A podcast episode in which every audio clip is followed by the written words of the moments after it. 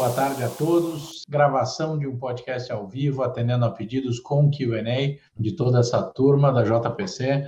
Aqui sempre eu não consigo ver agora a ordem das telinhas, consigo agora, só para manter sempre aquela ordem. O nosso ilustríssimo Vitor Pericles, o relator, Tomás Sarquis, Edson Mineiro, Serjão e o Jason. Muito boa tarde a todos, muito bem-vindos. E aí eu já queria colocar o seguinte: este podcast junto pós-Copom, ele está virando efetivamente uma tradição, é, mas essa foi uma semana em que, evidentemente, o Copom tinha contratado aquilo que ele ia fazer, o mercado de câmbio parecia saber o que ele ia fazer no, no dia seguinte, estava tudo com cara de todo mundo sabe o que vem. Agora, a impressão que a gente teve aqui é, foi de um, um comunicado estranho. A gente queria mais ver o comunicado do que a decisão em si, por óbvio, exatamente por essa pré-contratação, mas foi um comunicado estranho. A gente, isso não nos agradou aqui e nos fez compreender que é, mais do que a decisão em si, uma coisa que, que a gente escreveu isso no nosso relatório, é, a autoridade monetária tem que ser autoridade monetária. E entender que um acordo tácito feito com o mercado, refletido na curva pelo, pela vontade do mercado, deveria ser tratado como uma regra absoluta na solução, não deveria ser o ideal. O Sérgio sempre fala né, que vai vir o comunicado, vai vir o corte e lá vem o mercado pedindo mais corte. A gente já está em 2,25 é, 900 bi de déficit fiscal, é, retração de PIB na nossa projeção acima de 8%, sem condição de buscar sequer o carrego estatístico no ano que vem. Destruição de produto potencial. É, difícil, e, é, é, e, e aí você desancora a própria expectativa a partir do comunicado, não dá para dizer que foi um bom movimento, né? Não, não, eu acho até é uma coisa que, mais uma vez, eu até fiquei meio irritado na hora de. Até soltei umas, umas respostas mais, mais é, contundentes. A primeira coisa que os caras fazem, oh, tem mais de 0,25, pelo amor de Deus, tenta ler o que o cara quis falar, né? E na verdade ele não falou isso, ele até foi, não foi o melhor comunicado, mas ali ficava assim, ó, vamos ver, deixa o tempo passar para a gente ver se tem espaço. Mas a, a, né, a, o vício é tão grande em taxa né, é, que a primeira coisa que os caras falam, olha, ele abriu, tem mais 0,25. E o que, que é 0,25? Né? O que, que é, né? O, o, o que, que é um, um pelo num, num, pelego, sabe? Não, não tem mais efeito nenhum em cima de uh, inflação ou, ou, ou dar alguma pressão positiva, alguma atração na economia, não é nada. Né? Então, eu, eu vejo essa discussão uma discussão muito vazia. E, ao mesmo tempo, paralelamente a ela, começa aquela outra discussão que me incomoda muito, que é, de novo, matar a renda fixa. De novo, aquela mesma conversa é, de vai todo mundo para a renda variável. Sabe, é, é, o, o mercado ele está deseducando ele não está educando. Né? Você tem uma, na verdade, uma primeiro uma, uma discussão ou uma aposta quem vai acertar o corte e na sequência vem mais corte per si, né? Porque me diga qual é o efeito que vai ter mais 0,25 mês que vem. A única o efeito que eu vejo eu estou vendo na curva longa, a curva longa devolvendo, né? E, e deve devolver mais. Porque é. o que a gente tá, tem hoje é isso. Esse valor desancorou, você não tem o Banco Central chega uma hora que ele vai perder a função, né? porque a política monetária não funciona mais, uh, e como não tem outras políticas sendo feitas, você vai ter uma, uma. Hoje, o que a gente depende, na verdade, esse resultado todo dos mercados eufóricos é puro repasse de otimismo lá de fora e de grana lá de fora que está vindo. Né? Então, o que, o que me desanima muito, né? eu estou desanimado nesses dias, é é, é essa leitura, né? Você tem uma, um, uma atuação que é meio, sabe, esperada, tudo bem, não teve, porque foi contratado, que é, também na, na, outra vez já foi uma coisa engraçada, né? Porque ele deu 75 e contratou 75, independe do que acontecer. Então, é, é o que eu estou assim, desanimado, né? Com, tanto com a atuação do Banco Central, como no próprios próprios players do mercado, né? assumindo uma coisa totalmente desvinculada. Você mesmo deu uma figura futura do que a gente espera para a economia, para os agregados e tal, extremamente preocupante. E do outro lado, você tem no mercado nego falando do V, que vai ter a recuperação, tá aí, olhe só. Meu Deus. Né? É, é... E, o, aí já um pouco distribuindo essa bola, a gente tem. É, você é um gestor de renda fixa, é, o relator e o Minas de multimercado, Jason é economista de uma asset multimercados e eu, e eu e Osama é, amparando uma equipe multiclasses também. O, a parte de deseducação que você abordou, Sérgio, é, está fazendo com que as pessoas esqueçam o racional de, de portfólio, de, de que a cesta de investimentos é, de todo mundo tem parcelas e tem, e tem objetivos e tem funções específicas para cada parte do dinheiro. E é engraçado que esse ímpeto, essa história de que todo o resto morreu e agora é só bolsa, é, e a gente é super forte né, em bolsa aqui, olha muito, mas é, muito mais do que isso a gente olha para o equilíbrio.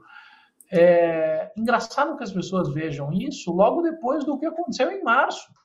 É, o, parece que o mercado esqueceu o componente de vol, o componente de risco e mais, com a quantidade de dinheiro injetado, os movimentos, a amplitude das variações tende a ser muito maior, muito mais agressiva. E aí, para quem tiver todo o espertão no, no ataque o tempo inteiro, sabe Deus que vem pela frente, né, relator?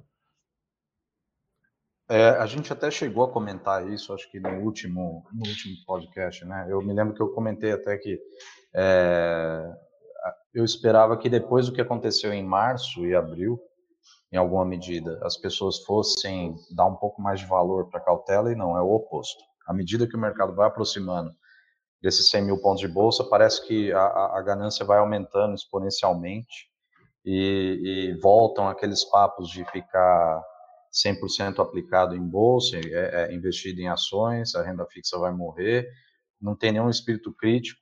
É, as pessoas não param para pensar, por exemplo, que se fosse verdade isso, desde 2008 nenhum governo teria conseguido rolar nenhuma dívida, né? Porque se não fica dinheiro para renda uhum. fixa, como que os caras vão rolar dívida? Não, muito pelo contrário. É, é, inclusive em situação de aversão a risco, a demanda por renda fixa aumenta, né? Não importa que o juro é negativo, ela aumenta. Então, é, é, é, isso é um fator. O outro fator é, como o Dato colocou muito bem, quem trabalha um portfólio enxerga o portfólio no seu conjunto. E no conjunto do portfólio, você não pode ficar refém de uma classe de ativos só. É, é, o caixa ele é necessário sempre. Ele não, não te, ele não, o caixa não te quebra. Então, se, o, se você tem caixa, o mercado realizou forte, deu oportunidade, você tem caixa para aproveitar a oportunidade. Se o mercado continua melhorando, você vai ganhar dinheiro no resto do portfólio, mas você tem caixa. Uma coisa não, não, não invalida a outra. Várias estratégias levam em conta até um percentual grande alocado em caixa é, é, em relação a, a, a, ao que você tem de outros ativos. A gente aqui na Lake, por exemplo, tem um fundo rodando a mais de 30% no ano que não tem é, 70% é, do PL está tá float. Você não precisa estar tá, é, é, full PL em risco, alavancado o tempo todo para usufruir bem dos movimentos, explorar bem as oportunidades, né? Então a cautela não veio é, é, com relação a esse a esse discurso do mercado a respeito de política monetária, eficiência de política monetária, effective lower bound, tudo isso. O que eu observo é, como bem bem colocado pelo Sérgio a respeito do efeito, você não consegue é, é mensurar liquidamente qualquer efeito positivo em termos de crédito, né, por elasticidade mesmo, ou velocidade de expansão em crédito, M2, por, por alteração infinitesimal de taxa de Selic, do jeito que o mercado discute, sabe? Como se fizesse alguma diferença cortar meio, ou cortar 7,5, ou cortar 25 numa taxa que já não está servindo para mais nada. O que está fazendo diferença nesse país para a expansão de crédito é outras coisas. O fiscal vai ter uma relevância muitíssimo maior, já está tendo, não só aqui no Brasil, como lá fora. O Sérgio falou do papel do Banco Central, o Banco Central acabou. O que é Banco Central hoje em dia? Não, e, quando, é, e quando você vê a Merkel vindo falar em expansão fiscal, na Alemanha, depois de, de, de, de, tudo que ela fez, de todo o papel cumprido ao longo da última década, exatamente no sentido da, da de tentar ser um ponto de equilíbrio ali nas, na, nas expectativas. E a própria zona do euro ela tem uma concepção é, que, que, que, trata diferentes como iguais sob a ótica fiscal de uma maneira que, enfim, acho que é impossível, insustentável. É, mas assim, o lado fiscal, onde dá para expandir, vai expandir, vai agredir. Só que não adianta a gente tentar achar que nós somos a Alemanha, os Estados Unidos, ou que a gente tem essa condição de usar a mesma ferramenta com a mesma consequência. Não é, Sensei? Tá no mudo, Sensei. Mutar, peraí, vamos lá, obrigado. uh, eu acho que o Sérgio puxou a bola bem pela questão da eficácia da política monetária, que a gente sabe bem que isso é muito limitado. Tipo, uh, Cortar por quê? Ah, porque a inflação permite. Não necessariamente. Nós já vimos que nós tivemos um problema grave de carry trade nessa história toda. A eficácia da política monetária está sendo discutida em todos, todos os pontos, principalmente naqueles relacionados ao crédito e ao quão estimulativa a taxa é na realidade, porque ela é uma taxa ultra estimulativa, super estimulativa, como a própria autoridade monetária tem citado bastante, mas esse caráter super estimulativo ele não tem se convertido em realidade. E nós sabemos muito bem porque nós temos todos os problemas básicos de concentração bancária, de tudo aqueles problemas que nós já observamos no Brasil de maneira histórica e estrutural. Agora, a mudança ela passa necessariamente para que o Banco Central comece a tomar atitudes além do simples corte de juros, que é basicamente o que tem acontecido agora.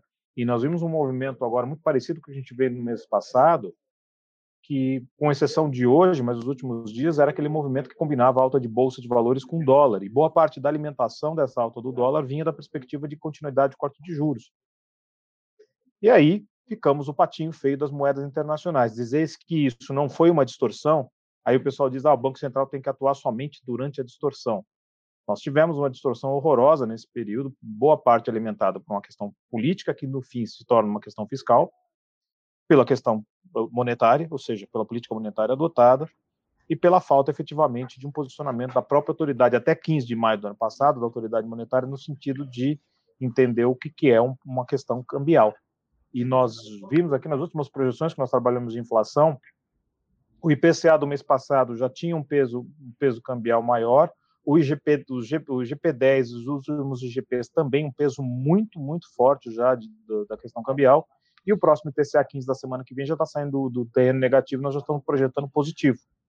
É, Tudo é. isso já é, é, um impacto, além, obviamente, do petróleo, que deixou de cair, o, vamos dizer, o dólar parou de cair também junto, e isso já tem influência em transportes. A alimentação já começou a entrar, já cedeu a desinflação de alimentos. Então, são elementos que precisam se observar. Vai mudar a meta de inflação? Não, não vai mudar a meta de inflação mas começa a se questionar da questão da necessidade de você dar, abrir essa exposição pela questão fiscal, porque nós vamos precisar de financiamento extra arrecadação para poder passar por essa crise, e esse arrecada e essa e isso vai vir exatamente dos títulos públicos. E aí nós temos é. um problema.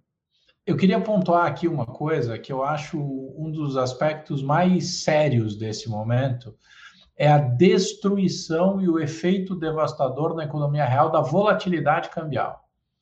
É, o Banco Central fala, é, é, hoje se apoia nas suas decisões no mandato único e no objetivo, e na inflação prospectiva e na falta de, de, de pressão, e aí gourmetizaram a discussão com o tal do effective lower bound, mas o ponto é que a desancoragem das expectativas trouxe uma volatilidade tão bizarra para o câmbio que o efeito nos agentes, na própria economia real e a indústria, serviços, na cadeia inteira, nós somos altamente sensíveis em tempo de, ainda que seja de, de transição para recomposição da demanda. E pensa o seguinte: quem vai fazer planejamento de qualquer coisa de giro, é, é, ou seja, estoques e, e afins, é, sensíveis ao câmbio, vai sempre fazer no extremo da banda, ou para cima ou para baixo, conforme a ponta em que tiver. E qual é esse extremo da banda? Toda a referência está sendo perdida. Então, é, só daí você tem um potencial repasse inflacionário importante, que, é, na minha opinião, o Banco Central vem negligenciando o quão nocivo é o efeito cambial na economia real. E aí tratar o estímulo da queda de juro como, é, é, perdão, tratar o efeito estimulativo da, da queda de juro, é, esquecendo do quão é, nocivo é para a própria economia real a volatilidade cambial derivada principalmente dessa queda excessiva combinada com fiscal descontrolado, me, me parece é, tão básico ou, ou um, uma premissa tão evidente quando se analisa a economia de verdade, e não os terminais, e não só os modelos, mas você desce para o chão efetivamente, vai entender como as empresas tomam decisão, como, como a economia gira de fato, que esse, para mim, é um dos aspectos mais preocupantes desse momento. É, inclusive, Dato, é, se você me permite é, é, é, acrescentar aí, desculpa, Jason, rapidinho. Imagina, fala. É, eu até emendo, não sei se a gente vai abrir para as perguntas já, mas o Sérgio Goldensang fez uma pergunta nessa direção a respeito do prazo de análise também, né? Eu, eu, eu acho assim, todas essas questões de carry, de câmbio, de nível de câmbio, é, é, volatilidade de câmbio, você tem que olhar num horizonte longo. Esse negócio você observa que ele começa a piorar é, é, é, em meados do ano passado já. Não é coincidência que ali a gente começou a cortar a Selic de novo, entendeu? É, e o dólar ele adquiriu uma tendência ali que foi teve assim teve a influência da política monetária também, não dá para negar isso, né? A volatilidade, Dato, eu, eu, assim, eu concordo contigo que, que para o setor real ela é péssima e isso é um problema que tem que ser endereçado, mas eu discordo um pouco de quem acha que essa volatilidade, pensando no país como um todo, né, macroeconomicamente em geral, e em termos sociais também, deve ser combatido só pelo Banco Central vendendo dólar ou vendendo swap. Não, esquece, claro que né? não. Cara. Porque claro.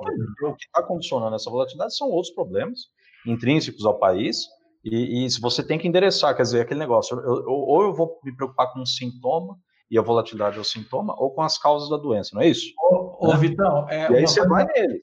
Né? Uma coisa que eu e o Osama falamos muito aqui é, é resolver ou achar que você está resolvendo é, o, o, o, problema vendendo dólar com swap, essas coisas, é, é, uma, é, uma, é uma confusão é, ou, ou, é uma mistura altamente perigosa entre fluxo e estoque, né? Você está fazendo um negócio bizarro, você está tratando uma coisa com. com Perfeito.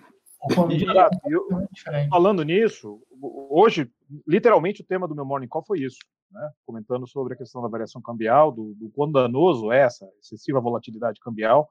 E eu tive uma conversa ontem com um grande amigo, que é de uma empresa agrícola, uma das maiores empresas agrícolas aqui do Brasil, e a conversa focou nisso. Ele falou que o problema dele não é o dólar alto, não é o dólar baixo.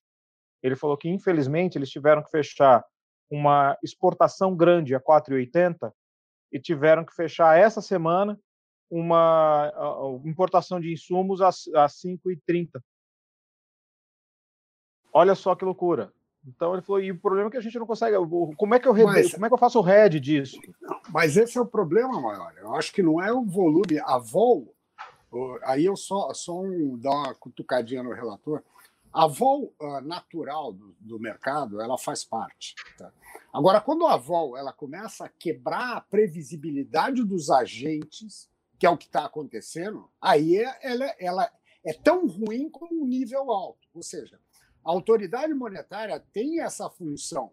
Porque uma coisa é o seguinte: uh, que nós estamos com problemas de, de, de, reformas não aprovadas, de um político turbulento, de uma situação que, apesar de muita gente estar passando pano, a gente não tem a menor ideia do que, do que vai acontecer ainda. Né? Volto, eu estou nessa ladainha há três meses e há três meses eu não consigo ainda saber como a gente vai saber, sair disso.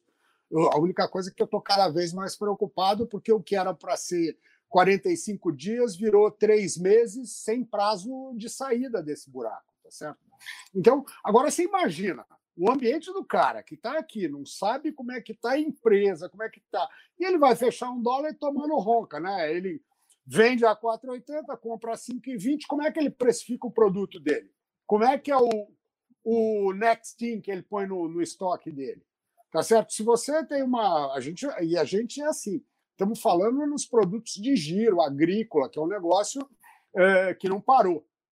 Agora, imagina você que tem uma empresa que faz a produção, que todos têm, têm insumo importado, que todos têm o contrato de tecnologia. Como é que é o preço? Né? Como é que vai ser o preço do próximo carro? Como é que vai ser o preço da próxima televisão?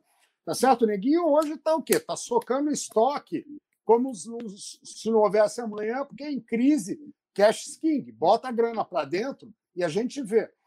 E também eu acho que aí é um outro impacto que a gente que não está sendo mensurado, acho que há, há contento do impacto disso no preço na inflação, nas inflações futuras, né?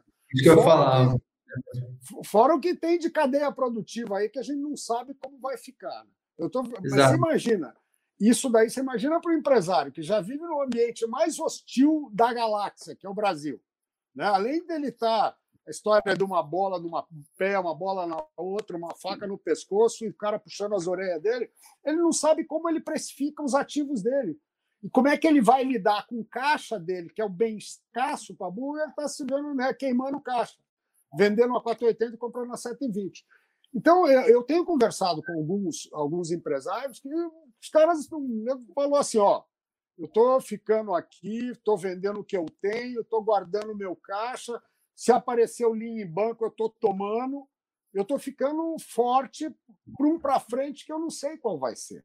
Então, eu, eu acho muito engraçado que essas discussões teóricas né, dos modelos, da coisa, os caras estão esquecendo de ver o que é o real, o que o estado da nossa economia, em qual ele está, em qual vai ficar. Né? Então, em mais 0,25, né, dando pedrado um no outro, enquanto está passando um elefante em cima do coelho que eles estão querendo olhar. Sérgio, o que a gente fala bastante aqui, incerteza, assim, o principal efeito nocivo da incerteza é encurtar os horizontes. Né? Então, puta, se você tem um ambiente macroeconômico estável, você consegue alongar seus horizontes, você consegue olhar mais para frente, você consegue fazer um investimento, porque pô, a inflação vai estar tá estável, o fiscal vai estar tá ok, não vai ter um risco de default no país onde você está realizando o seu investimento. E quando entra o componente da volatilidade, volatilidade é essa puxada, porque de um lado a gente tem pressões apreciativas com câmbio lá fora, com perdão, com juros lá fora muito baixo, que tende a apreciar o câmbio, só que por outro lado aqui dentro a gente está fazendo besteira atrás de besteira, não só na questão fiscal, mas também na questão política e na contenção do vírus em si. Então, como tem força puxando para um lado para o outro, isso vira volatilidade cambial, contribuindo primeiro pelo fator de incerteza na economia real, que vocês falaram há pouco, mas também, o que o Sérgio falou, o impacto que isso pode ter sobre a própria inflação. Isso é muito nocivo eu acho, aí pegando um bonde desde o começo da, da live, né? É, tem o tal do lower, bond, uh, lower bound que vocês falaram aí. Eu estava brincando com, com o Vitor. Eu acho que esse lower bound, se tem gente lá em Brasília pensando que ainda não chegou nele, eu acho que já passou faz muito tempo, né? Porque a eficácia desse, dessa Selic aí é nula, no meu, no meu entendimento. Ah, indo para o dólar, o, o, Sérgio Goldstein perguntou, fez uma pergunta aí que o Vitor respondeu, né? Ah, se os analistas estão minimizando o papel da baixa do Selic no comportamento do câmbio. e se a análise não deveria considerar um período longo, ao invés de olhar a trajetória da moeda numa determinada semana. A gente viu claramente, eu, eu, eu tenho achado o, o, o, o Copom, eu não tenho paciência baleata, porque eu acho que é um exercício de fé e chutômetro danado. Vejo no máximo o, o comunicado, né? Eu lembro que no, no anterior ele tinha trabalhado com dólar de 5,55 e nesse ele trabalhou com dólar da sexta-feira da semana passada, né? 4,95. É, ou seja, nós estamos falando de 10% de câmbio e numa moeda que está oscilando em, em, torno de 3, está com uma vol acima de 30, tá com volatilidade de bolsa. Isso não traz. Eu sou totalmente contrário a qualquer tipo de intervenção assim, não estou chamando isso, mas eu vejo isso aí como um reflexo de, de descambando para a questão de credibilidade. Por mais que alguns colegas do mercado aí achem, é, estejam valorizando esse movimento todo, mas na verdade eles estão olhando para o próprio umbigo e não para a economia de fato, não é? Os argumentos são dados em função do umbigo e, e torcidos nisso eu acho que no tempo não traz credibilidade. Esse movimento do câmbio é uma coisa dessa. E a partir do BC, quando o BC começa a trabalhar no espaço de 40 dias, com taxas de câmbio de 10% para lá e para cá, também não ajuda. E com uma aval dessa, como o Sérgio acabou de falar, o Sérgio, atrapalha todo mundo. Né? E o, com quem trabalha com comércio exterior no curto prazo, também. E o cara do longo prazo vai projetar o que? Como? Está complicado. Né? Isso tudo, para mim, está sendo um reflexo um pouco de é uma falta de compreensão do próprio mercado em relação ao BC. O comunicado, a atuação dele de três meses para cá, no câmbio principalmente, tem sido uma coisa curiosa, assim, estranho, não dá para entender exatamente o que ele quer. Uma hora fala uma coisa, está dando a impressão que vai trabalhar de um jeito, para hora outra, vou deixar rolar porque o mercado está ruim, então tudo bem, a avó aumentou, ok, é para aumentar mesmo mas do jeito que está, eu não estou entendendo, acho que, na verdade, ninguém está. E a respeito de Copom, sigo aquilo que eu já falei várias outras vezes, Leandro Copom, decisões, para mim, é um maratonista que corre olhando para a ponta do pé. É, o, o, a pergunta do Goldenstein, ela, ela deveria ter uma resposta tão óbvia, porque, assim, é, o, o câmbio já não é feito para olhar a semana que vem, jamais. É, com a vol onde está, é, Jesus. Isso é um, é, é um, é um, é um exercício. É, é, na reunião passada foi 5,55, eu ainda lembro, a, a, e aí ele fez as projeções. Agora nessa 4,95, que era sempre a sexta-feira anterior. E o que assusta mais é chamar... no longo prazo, né? E aí derruba o petróleo lá com 40 lá para frente, sendo que ele já está no 40 agora. O que assusta é olhar o. Até a questão do petróleo foi suprimida do comunicado essa semana convenientemente. Sim, o... convenientemente, exatamente. O que mais assusta é, é chamar essa projeção de dólar para a semana de leitura estrutural prospectiva do, da tendência do câmbio. Jason que gosta desses termos mais bonitos assim. Nossa senhora, fico tão feliz quando eu ouço isso. Deus do céu. Não, mas eu, eu acho só que é, é, não é a coisa de olhar o dólar do dia. Né? Na verdade, eu acho que a gente tem olhado e nós se lembra que nesse ponto vai falar, eu te disse, eu te disse, desde janeiro quando teve o bendito dezembro, que o dólar foi ancorado lá embaixo, que a partir daí começa uma. Exatamente. E aí depois solta, ele solta. E aí, de repente, soltaram o, o, o monstro, né? A sua própria sorte. O, segundo... E aí é uma sequência, é uma sequência de atuações que elas são incompatíveis entre si, né? Você chega, é o que você falou, chega uma hora que você não sabe o que, que ele quer. Né? Ele quer sete, quer seis, quer cinco, quer quatro, ou, ou, ou teoricamente quer menos vol, mas ele não faz por isso. Eu acho que mais importante uma coisa, eu sou como eu sou velho, eu sou do tempo de olhar para a autoridade com medo, né? Você tem que olhar até que nem do tempo a gente respeitava o pai. Que foi o que eu falei agora há pouco, né? A autoridade monetária devia ser autoridade. É, respeitava o BC, não tinha esse negócio. O cara entrava na, na aviso em dois, nego né, fazia xixi nas cartas. Quando era o número um, que às vezes era o número dois mesmo. Então, uh, sabe, eu acho que essa coisa uh, dessa é o novo normal, essa bobagem que os caras adoram falar, do BC, é um BC que não sabe, ele não impõe uma, uma, uma postura de quais são as metas que ele está perseguindo, como é que é. é sempre é, é, o que o Mineiro falou. Você lê aquele negócio da, da ata do Copom, eu me lembro do tempo que a gente estava lendo as entranhas. Hoje aquilo é uma baboseira medonha, é. né? Que aí já tem a melhor coisa é esperar das corretoras que o cara já põe um vermelhinho. Eu era assim, fiquei assim, eu, é. sabe?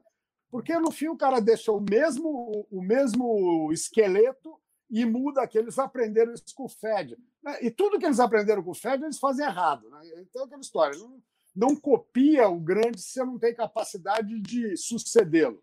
Então, eu acho que é isso. Na verdade, a gente tem, numa época principalmente essa, porque não é. A zona está interna, a zona está mundial, está certo? Uma situação muito preocupante. E a autoridade monetária ela só ajuda a, a criar, né, a criar mais ruído do que a, a minimizá-lo. Né? Então, é, é ela, não tem, ela não, tem, não, não, tem liderado, né? Eu não sei se é o termo certo do guidance seria um termo correto, mas alguma coisa assim. Ela não tem ancorado, pelo menos para mim. Né? Eu vejo Nada. isso, eu vejo eu falo, cadê a, a, cadê a, a, a, âncora de credibilidade, de respeito ou de direção ali, de eu entender o que, que ele está fazendo, de eu saber que, que sobe, que tem mais vol, ok, que vai subir, que ele vai vender, que ele vai intervir de alguma maneira, que está tendo fluxo, que não está. Eu, eu, eu, particularmente, não, eu, eu não tenho conseguido compreender isso. Para mim, muitas vezes, o câmbio, assim como ele teve lá naqueles 5,90 e poucos, no, meados do mês passado, ele estava vazio. Meu entendimento uhum. foi que ele estava lá no vazio. Agora, por que, que ele deixou? Estava vazio? Exatamente.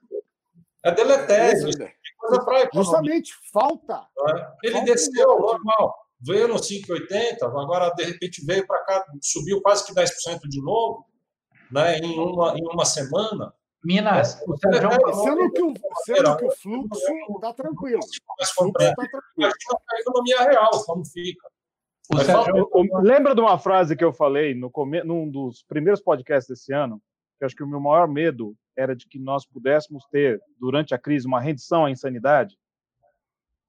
É, o, Detto fato. O, o, é, mas olha o seguinte, né? É, o, o Sérgio citou a utilização de, de práticas como, como aquelas referenciadas pelo FED é, nos comunicados e afins. Olha que coisa bonita. Isso fez a gente evoluir como país e como economia. A nossa taxa de juro é hoje a taxa de juro do FED há 12 meses. Isso aqui virou primeiro mundo. Entendeu? Então, é, é, é aí está tudo resolvido. O comunicado ainda... é igual, a taxa de juros é igual, pronto. Tá só, e só ainda tem um adicional. meus 2 mil dólares e me meu salário Tirando... É, Isso Não, e, ainda tem um, e ainda tem um adicional, né, Dato? É, a liderança do BC é boa. Então, o mercado observa a inclinação da curva de DI, observa a curva de DI empinando, estressando, né, obviamente, com razão que, que o mercado faz? Pô, faz um Operation Twist aí para nós, dá uma saída. Aí o Banco Central vai fazer o Operation Twist. É. Quer dizer, vai dar uma saída na curva longa, né? vai encurtar a duration da dívida. Aos poucos, você, o que, que você está fazendo? Você está armando uma armadilha de liquidez ferrada. Isso é deletário para a economia do país. Você corre um risco de cair numa, num ambiente de, de, de, retração de PIB com deflação. É isso que está caminhando para isso. É a liderança do Banco Central. Exato. Fala, Zé. Relator... mas, mas, mas, foi bom, o relator lembrou, assim, saiu a, a, o pai dos anos 60, que educava, e entrou o pai milênio, que deixa o moleque botar fogo na televisão e, e aí depois ele lá chora e ganha presente. É isso aí. Vamos entrar ainda na saindo dos anos 80, a gente vai entrar na inédita estagdeflação. Jesus amado. Fala, Zé. E, esse é o terror de todos os mundos, né? porque estagflação não tem o que fazer. Né? Aí Banco Central vira órgão totalmente, vira a rainha da Inglaterra. Estagflação é um inferno. Exato. E um dado interessante é que nas, na nova gestão do Roberto Campos Neto, o Banco Central é, baixou o juro exatamente conforme a expectativa do mercado em todas as ocasiões, exceto na última, quando baixou mais do que esperava. Em todas as decisões que o mercado. Todas.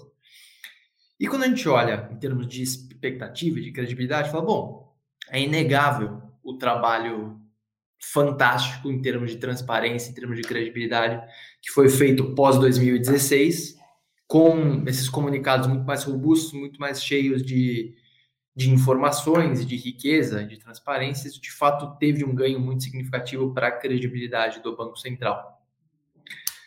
Só que é, credibilidade não necessariamente é fazer exatamente o que o mercado espera, porque isso é exatamente o que a gente está falando que acontece agora. Credibilidade é ter consciência de que a inflação, não só nos próximos 3, 4, 5 meses, mas em todo o horizonte relevante e, de preferência, para além do horizonte relevante, esteja ancorada na meta. E para isso, é irrelevante, é completamente irrelevante é,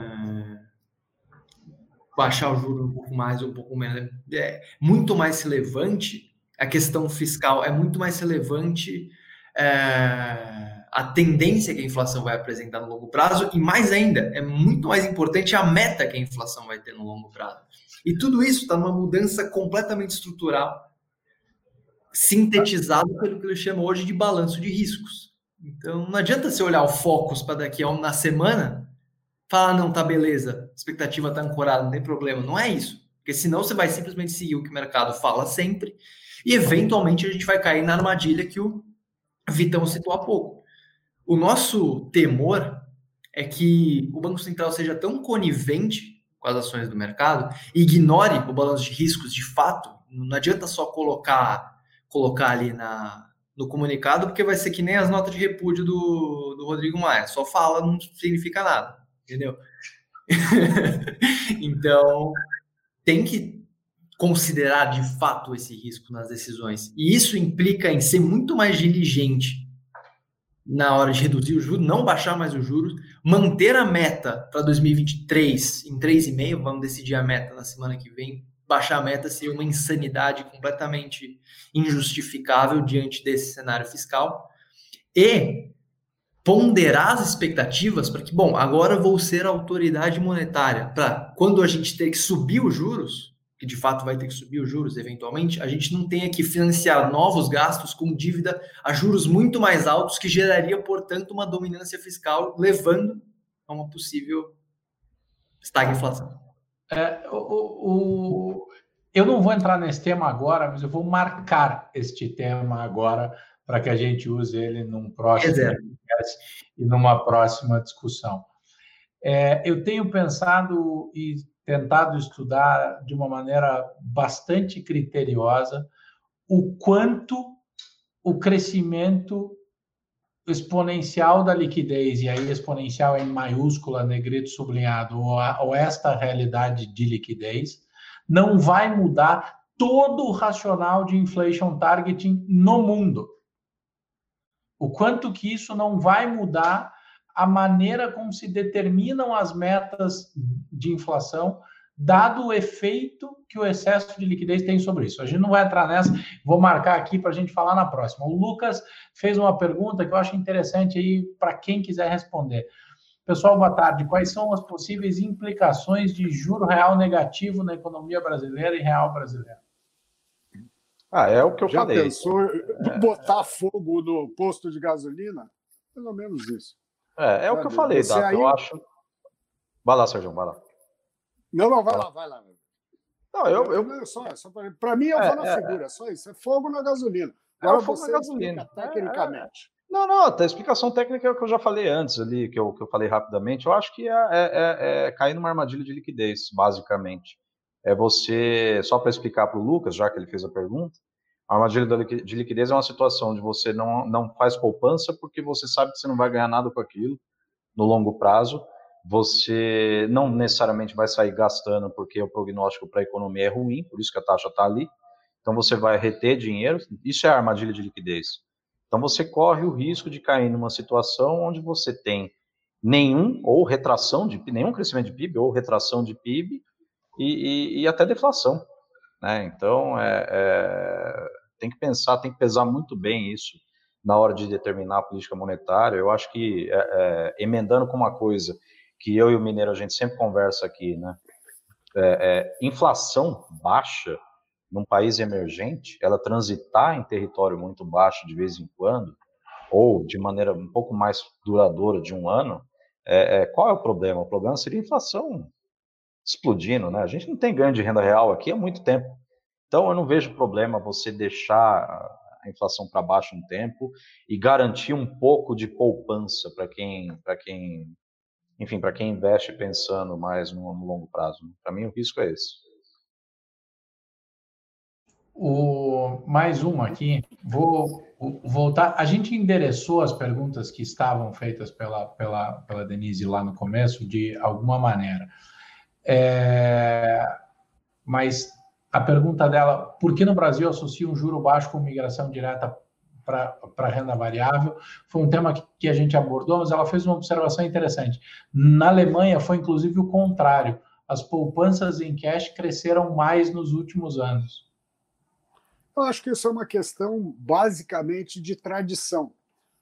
Quem está entrando nesse canto da sereia de ir para o baralhão, né, saca tudo e vai para a bolsa, é o cara que não tem tradição. E, e, o que é pior, né, esse tipo é o cara que tende a sofrer mais, porque o cara não, não se beneficiou das altas, ele não construiu um patrimônio no mercado e ele é chamado para a festa no, lá às 5 e meia da manhã. Já tá, a bebida já está quente, a música já está meia boca. Né? Então, eu acho que esse é o maior problema. E, e essa, é, e, e, essa, vamos dizer, essa sanha das pessoas, de algumas pessoas, em, em conclamar que venham todos para a renda variável, quando o cara que entra na bolsa, ele não tem muita ideia do que ele está entrando. Né? Ele fala aquelas, não, eu prefiro comprar um pedaço da empresa. Comprar um pedaço da empresa é uma te, né, te exige um estudo muito grande. Né? Por que comprar um pedaço dessa empresa e não daquela? Sabe? Porque chega uma hora que o que, que eu tenho sentido muito nas conversas no Twitter é que às vezes assim o cara acha que tudo sobe, né? Um vai subir 10, outro vai subir 100, mas não tem jeito, qualquer coisa é melhor que esses 2,5, 2,20 aí do, do, do CDI. Quando, na verdade, a gente sabe que a, que a história é mais longa, né? não só sobe, você tem épocas, né? É, falar sempre no longo prazo. O pessoal só lembra no longo prazo na hora que está ruim. Quando está bom, puta, vamos lá. Então, eu acho que muito é dessa falta de, de tradição que a gente tem em, em investir. Né? Você está trazendo gente sem conhecimento nem do básico, tem cara saindo da poupança para ir para a bolsa. Então, é, é, é, é, o, é juntar a injúria com a vergonha. Né? É, pior a, gente adora, a gente adora pular os passos. É, né? Exatamente. A gente sai da poupança e direto para a bolsa, renda fixa, tomar vol. A gente não cuidou do fiscal, mas quer ter juro zero. A gente está com mais de mil mortes por dia, mas quer abrir a economia. É, Bem-vindos. O, o, o, Paulo Moreno coloca uma sequência aqui que, é, é, de, de perguntas que são temas que a gente volta de maneira recorrente, eu deixo aberto também para quem quiser responder. É, ele fala: se me permitem, saindo um pouco do macro e vindo para o mundo real, apesar da Selic baixa, o custo do dinheiro para as pequenas e microempresas subiu. É, a, a pergunta dele é: as fintechs é, de P2P lending poderiam ajudar a resolver a questão da concentração, já que os bancos pequenos não vingam aqui, qual a visão de vocês sobre o papel das fintechs para a redução do custo do dinheiro na ponta? Bom, era isso que o Banco Central estava atuando até recentemente, uhum. no sentido de tentar reduzir o impacto. Tentar melhorar. Ele estava tentando aumentar ali a concorrência bancária. A gente viu esse movimento aí uh, uh, da crise. Só que agora é difícil que a gente tem uma concentração bancária enorme, o tal na ponta não chega nunca, por mais que digam que tenha acontecido, tudo que você tem de liquidez que conseguiram, principalmente as empresas, são aquelas que, a hora que, que bate o disponível, elas limpam porque elas têm score para isso, e as empresas, que, e eu não estou falando nem do cara que está quebrado e nem do cara que está para quebrar, falando tem empresas que não eram grandes demandantes de crédito, mas que podem entrar numa situação agora por conta da pandemia precisando, essas empresas não estão conseguindo ou estão conseguindo com uma taxa muito elevada. Então, aquilo que o Banco Central dizia no passado, ah, tinha liquidez, tinha liquidez, tinha liquidez, houve um enxugamento de liquidez tão pesado, o mercado demandou tanta liquidez que eles tiveram que ressuscitar um monte de instrumentos, como foi é, o DPGE e alguns outros instrumentos que estavam enterrados lá atrás. É, isso daí é então, para a gente entender que, peraí, não é... é... E os bancos, os próprios bancos estão aumentaram o caixa. A primeira coisa que você faz quando o pau come, aumenta a liquidez de banco. Isso, isso é dever do banqueiro. Tá certo? Porque ele está muito mais exposto. Ele é um cara que vive da liquidez. Né? Na hora que você começa a ter um problema potencial à frente, você aumenta. Então, uh, os bancos tomaram mais dinheiro, as empresas que tinham mais capacidade se anteciparam e foram buscar, e aí dá esse buraco. Mas nada, a gente ainda falou, essa caçapa a gente cantou lá atrás. Que o pessoal falou, não, agora com esse juro baixo, falando, com essa crise vai piorar, não vai melhorar. E, esse infelizmente, é... é oi, infelizmente, só acabando, as fintechs não tiveram tempo, né? Ah, o problema da fintech hoje ela vai emprestar o quê? Sabe, o que, o que tem que se lembrar sempre que instituição financeira é um mero repassador, ele não cria valor, né? Então, se você se não tiver entrando de um lado, não sai do outro. Então, essa parte, hoje, quem vai botar dinheiro numa fintech numa situação dessa? Não vai, o cara tira o pé. Sérgio, e Oi. a gente, assim, é, a gente separa, né? Assim, o juro reflete nada mais do que o risco que o credor atribui ao a quem está tomando. Sim, a gente separa risco entre risco sistêmico e risco específico. Né? Risco sistêmico, pô, o mundo inteiro cagou, não foi só o Brasil, o mundo inteiro. E o próprio, além do mundo inteiro, em termos de ambiente, próprias empresas perderam fonte de receitas, vão ter muito mais dificuldade para pagar o empréstimo, logo o risco associado ao empréstimo aumenta. Eu só queria fazer uma, uma, uma pontuação na pergunta, porque ele falou, saindo um pouco do macro, indo para a economia real, é, não tem como dissociar uma coisa da outra. É, o, o, macro nada mais é do que uma composição de todas as partes micro. Então, quando a gente olha risco sistêmico Brasil, bom, é, a gente vai ter que gastar muito dinheiro para sair dessa crise. Logo, o risco de default fica mais alto, logo, o risco aumenta, juros associados a todos os empréstimos do país ficam altos, no micro, no, na, na, ponta, justamente porque o macro, o fiscal, está desestabilizado. Então não tem como você falar de um sem falar de outro. Diga, Minas. Tá no mudo, Minas. Tá no mudo.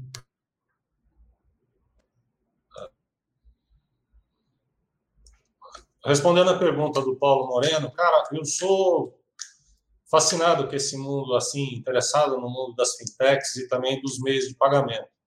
Uh, especificamente a fintech, respondendo a sua pergunta, ela vai trazer, no, no, no meu entendimento, com a tecnologia, é uma, uma diminuição numa parte do spread. Porque, na verdade, quem tem fund? A fintech não tem fund e vai continuar sem ter, a não ser que ela vire um banco e tenha uma capilaridade muito grande. Tá? Que não, não digo que nunca.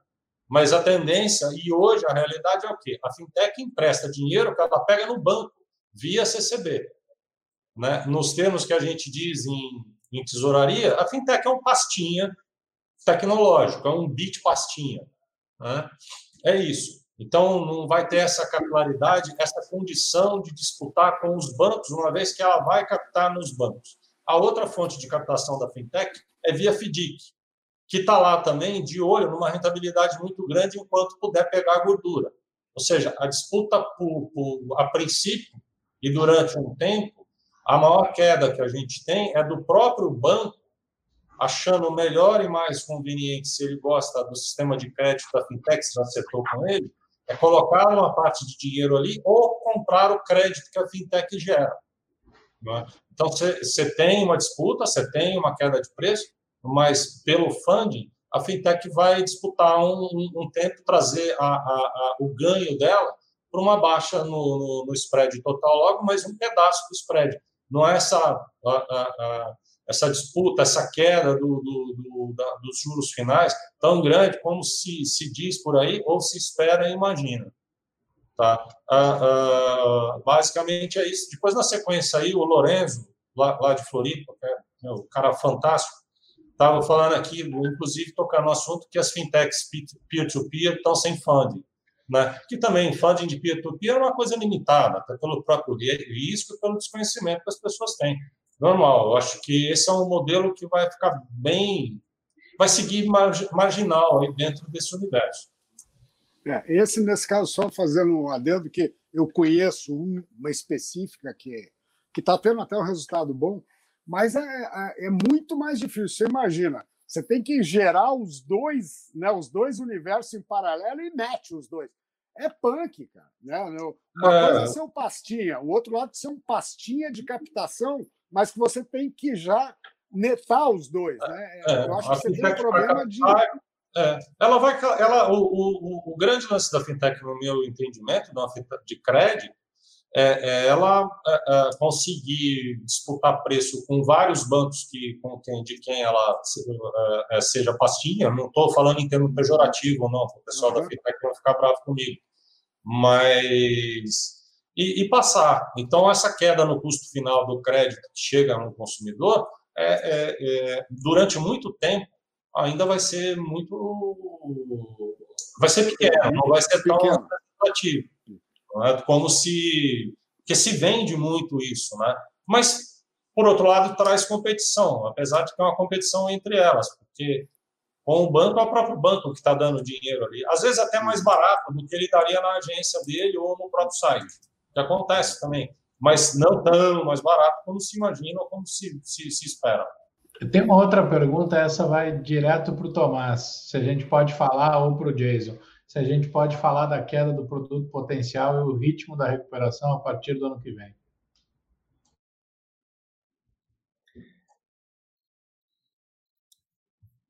Jason? A gentileza desse menino, hein, Jason? Eu fico achando que, tá, que não está multado. É que eu muto aqui, gente. Então, eu, a hora que eu vejo a, a, a nossa, a nossa a, nossa administradora me multa, eu não estou sabendo. Desculpa. Então, deixa que eu multo aqui, tá? É, é, é, é, a gentileza, Dato, que você falou do Osama, até pegando uma pergunta que teve no começo do Bruno Braga, qual que é a origem do JPC e do nome JPC? Eu falei, pô, são os cabelos brancos e a falta de cabelo. E tinha esquecido de explicar, porque o Osama é garoto, que ele está em estágio probatório, né? É, é que... Tem o cabelo, mas está em estágio probatório. Na primeira reunião formal de pauta desse time, é, a reunião aconteceu exatamente porque só tinha velho preocupado, cauteloso é, e pragmático com tudo que vinha acontecendo.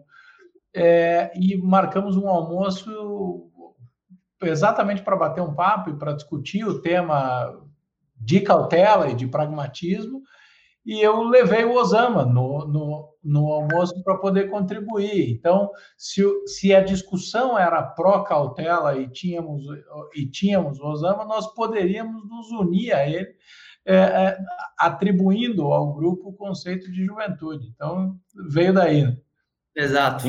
Inclusive, inclusive, só para complementar o dado, Nunca vou esquecer do primeiro podcast que a gente gravou, acho que foi o primeiro que o Tomás participou também, chegou no final, a gente foi agradecer o Tomás. Bom, eu não preciso agradecer, né, porque eu sou daqui. Ele era o que principal, o principal que precisava agradecer. Né? Olha, como nesse, nesse tempo todo a gente educou ele. Ele não participou do segundo. Eu me sinto muito grato, sinto muito grato pelos ensinamentos e por ter a oportunidade de conviver diante de vocês, mas me preocupa o quão, quando tiver a idade de vocês, o quão rabugento eu vou ser. Mas aí só o tempo ah, dirá. Não, mas espera aí. Isso aí esquece. Isso aí você vai Seu ver que não é, é natural. É. Se eu puder, da senhora. É eu posso responder a pergunta agora? Eu posso responder a pergunta. Vai, fala, fala você, depois eu falo. Vai lá. Bom, seu produto potencial é, tem três fatores que determinam o produto potencial, né? Estoque de capital, estoque de trabalho e produtividade. Um, estoque de trabalho, a gente teve uma queda significativa, não só em termos de mortes, tipo, pessoas morreram, de fato, força de trabalho diminuiu, mas isso não é o mais relevante da queda.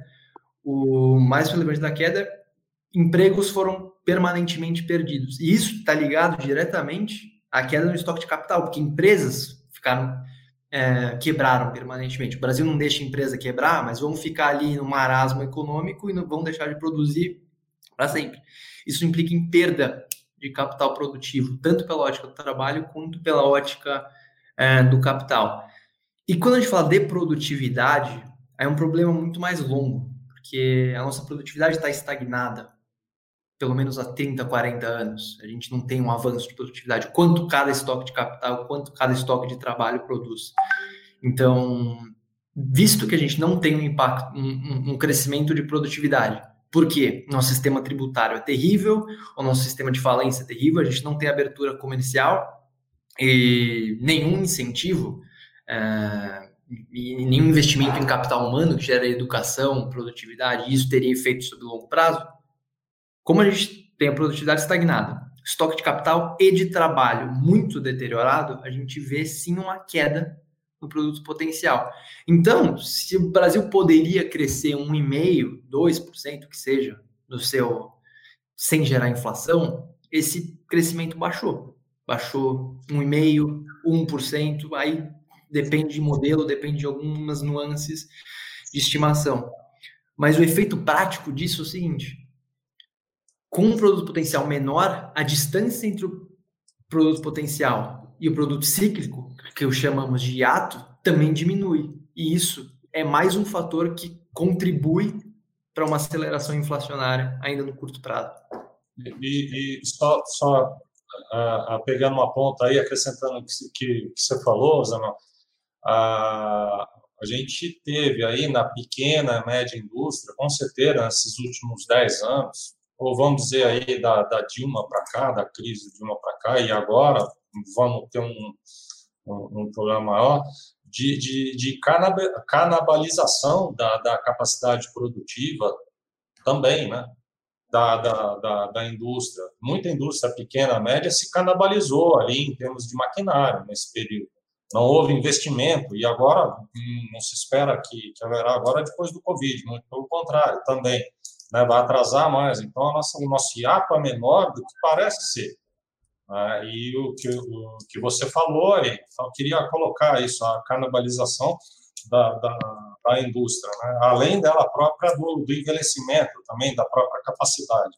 Né? E a questão do emprego também, porque eu já vi é, alguns dizendo que a própria mão de obra também se desqualificou nesses últimos anos e nessa situação em subemprego. Então, a, a, nós temos gargalos aí a, que, que, diminuem a nossa, a nossa, nosso produto potencial. Né? Pegando um gancho no. Ô, ô Minas, e hum. pegando hum. esse gancho, aproveitando esse gancho exatamente, a gente, eu estava até ontem eu fiz uma live de uma hora falando exatamente de produtividade, né? Inclusive com o professor Paulo Gala ontem.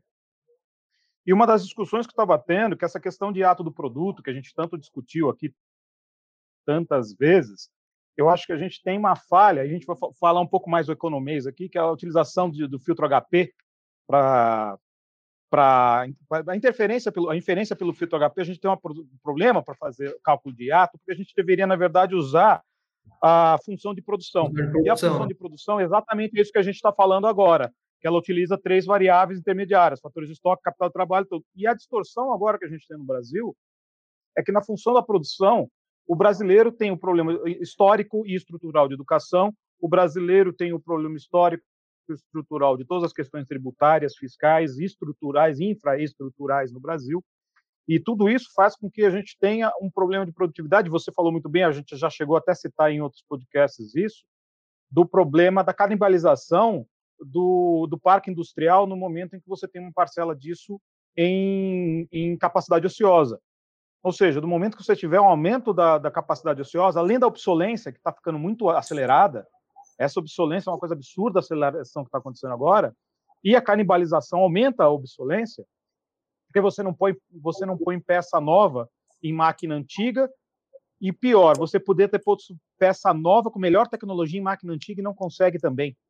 E aí isso gera outro problema, e daí vem o problema do câmbio no final, que vai gerar o terceiro problema nessa história toda, que do momento que você tiver uma, uma melhora expressiva da, da, atividade econômica que demande maior parque industrial, vai também demandar bens de capital. E esses bens de capital vão estar custando em dólar.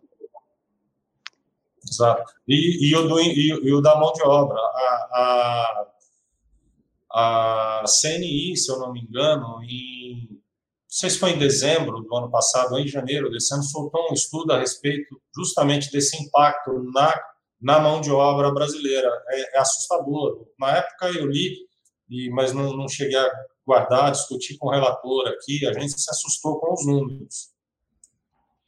Muito bem.